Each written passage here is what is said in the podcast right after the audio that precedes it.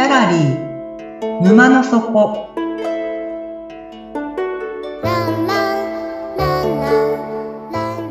これは月に2回だけオープンする不思議なギャラリー沼の底で店主のオセアンと織りなす抽象画の世界のお話。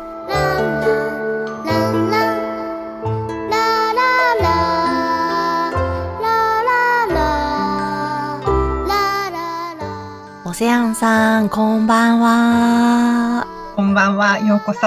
よくいらっしゃいました。楽しみに待っておりました。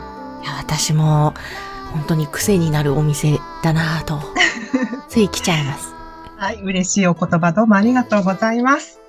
では奥にお茶とお菓子用意してますのでどうぞおかけください。はーい。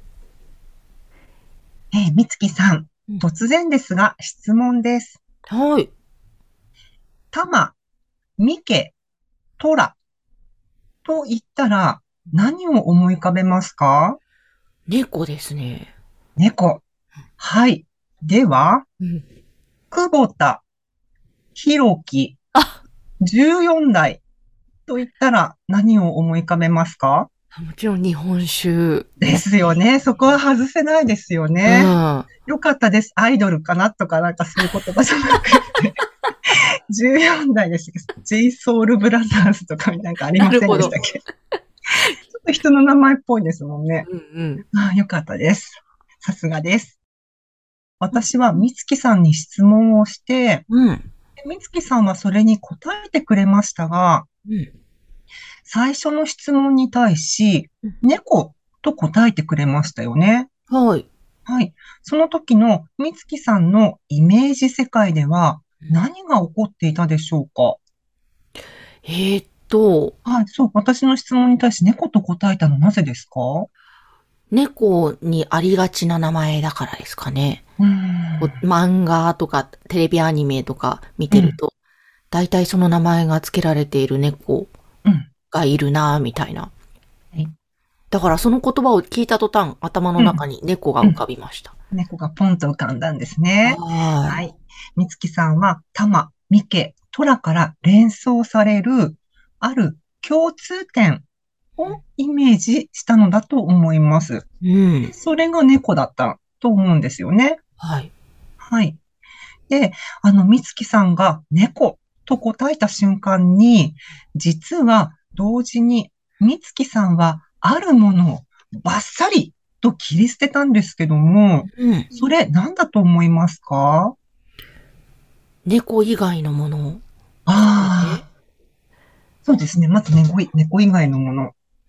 その他にもですね、結構いろいろなですね、ものをバッサバッサバッサバッサと、みつきさんは切り捨てたんですけども、うん。例えばそれは、タマという個体の名前であったり、あとはミケという猫の性別とか、あとはトラの毛皮の色、はい。触ったあの毛皮のふわふわとした食感とか、にゃーっていう鳴き声とか、でそういった具体的な特性、そういうものをですね、バッサリと切り捨てたことになるんですよ。へー。で、あの、このことを、写生と言います。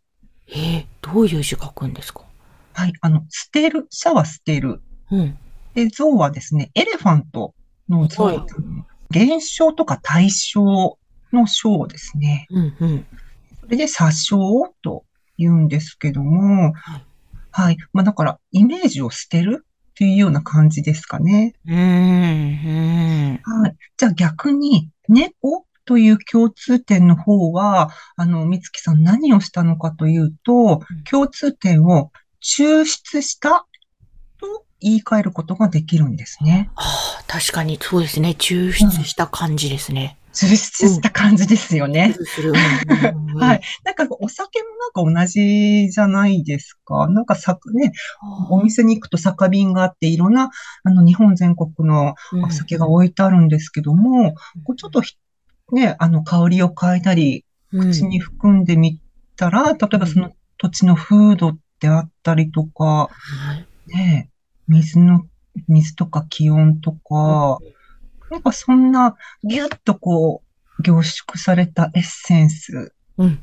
感じたりうんしませんかね？まさに日本酒はそうですね。そはいの土地をぎゅっと凝縮したうん。エッセンス、文化の塊だったりとかあですね。ーでこれ、その、写生と抽出。まあ、英語にすると、抽出はこうう、ピックアップ。うんピックアップっていうイメージ。はい、はい。で写生、まあ、捨てる方ですね。これはですね、ドロップオフあっていう、そんな、はい、今ちょっと手のアクションをこう、加えながらですね、やってみたんでわかりやすけども、すい。そうみつきさんが猫と答えたときに、みつきさんの脳内のイメージでは、うんその二つが同時に行われていました。うん、うん。はい。で、えっと、抽出と写生を繰り返し繰り返しして、うんエッセンスをギュッと、えー凝縮させることを、抽象と言います。なんか聞き覚えありませんか？抽す象画の抽象なんですけども、はい。そんな意味なんです。抽象画っていうのは。へー。でこの写生するもの、捨てるものが多ければ多いほど、より濃いエッセンスが抽出することができます。はい。はい。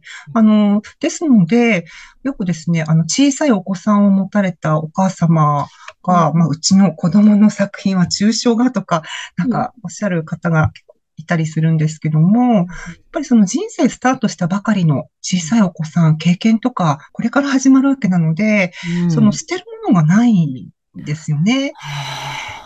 だから、そういう小さいお子さんが描かれる絵っていうのは、まあ、抽象画とはちょっと違うんです。うん。うん。抽象画と聞くと、いや、難しい。いや、私にはわからないって、あの、思われる方が多いので、うんいやいや、そんなことないですよっていうことをお伝えしたくって、えお話ししたんですけども、うんなんとなくイメージ伝わりましたでしょうか？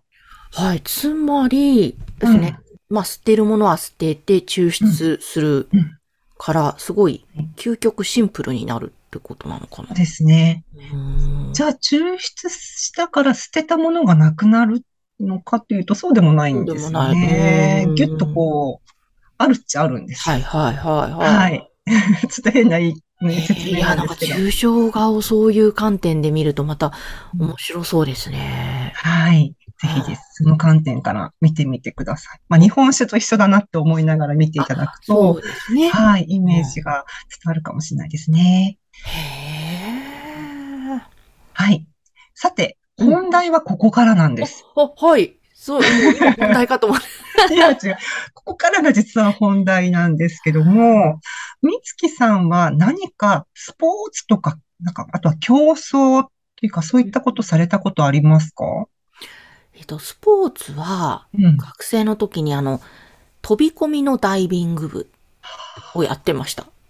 そうなんですか。はい意外でした。お聞きしてよかった。はい。え、っていうことはやっぱり芸術点であったりとか、あとは技術点とか、うんうんですね。そういった点数を競うっていう感じになるんですかね。点数を競うですうね。んまあやっぱり、じゃあ、あの、地区大会があって、で、あの、まあ、県大会とか都大会とかあってっていうような、だんだんこうん、う、インターハイがあってとか、インカレがあってとか、そういったご経験とかも、やっぱり少なからず終わりですか？えっとですね、いや、私は全然もう本当素人だったの。高校3年間だけやっていたので、オリンピック選手の方とかと一緒に練習してたり、まあそういう候補の方だったすごのい。で、そういう、もう大会は出ましたけども、はい。とてもとてもその上に上がれるとかそういうレベルではなかったので、もうなんか楽しんでやってた感じです。ああ、なるほど。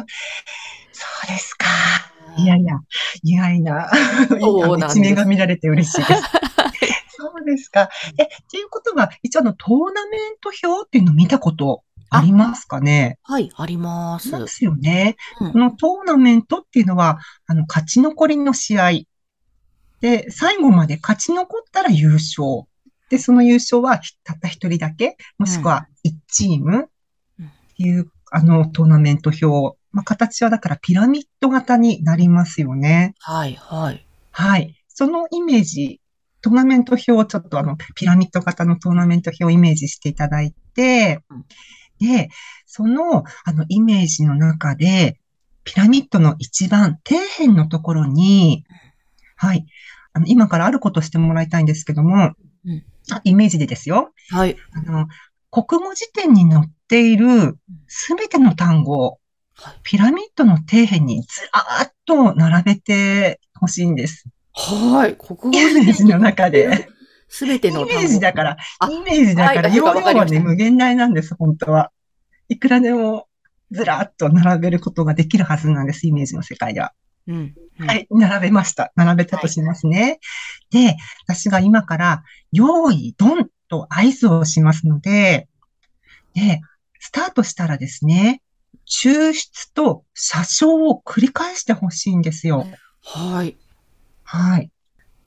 で抽出されたものがどんどんこう上位に移動するので、まあ、用意ドンの瞬間から多分ピラミッド上に上にとうん。だんだんこう、駆け上っていくことになると思うんですが、うんはい。まあ、一般的な、その競技、勝負の世界では、あの用意ドンで戦っ、戦うっていうか、まあ、勝負して、勝ったチームが残って、うん。負けたチームは消えていく。うん。っていうのが一般的な勝負の世界ですよね。はい。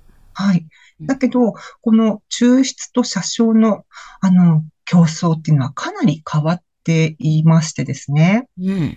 はい。なぜならば、対戦した両チームの共通点だけをね、ピックアップして残したら、その後、両チームどちらがもう、ポンと消えてしまうんです。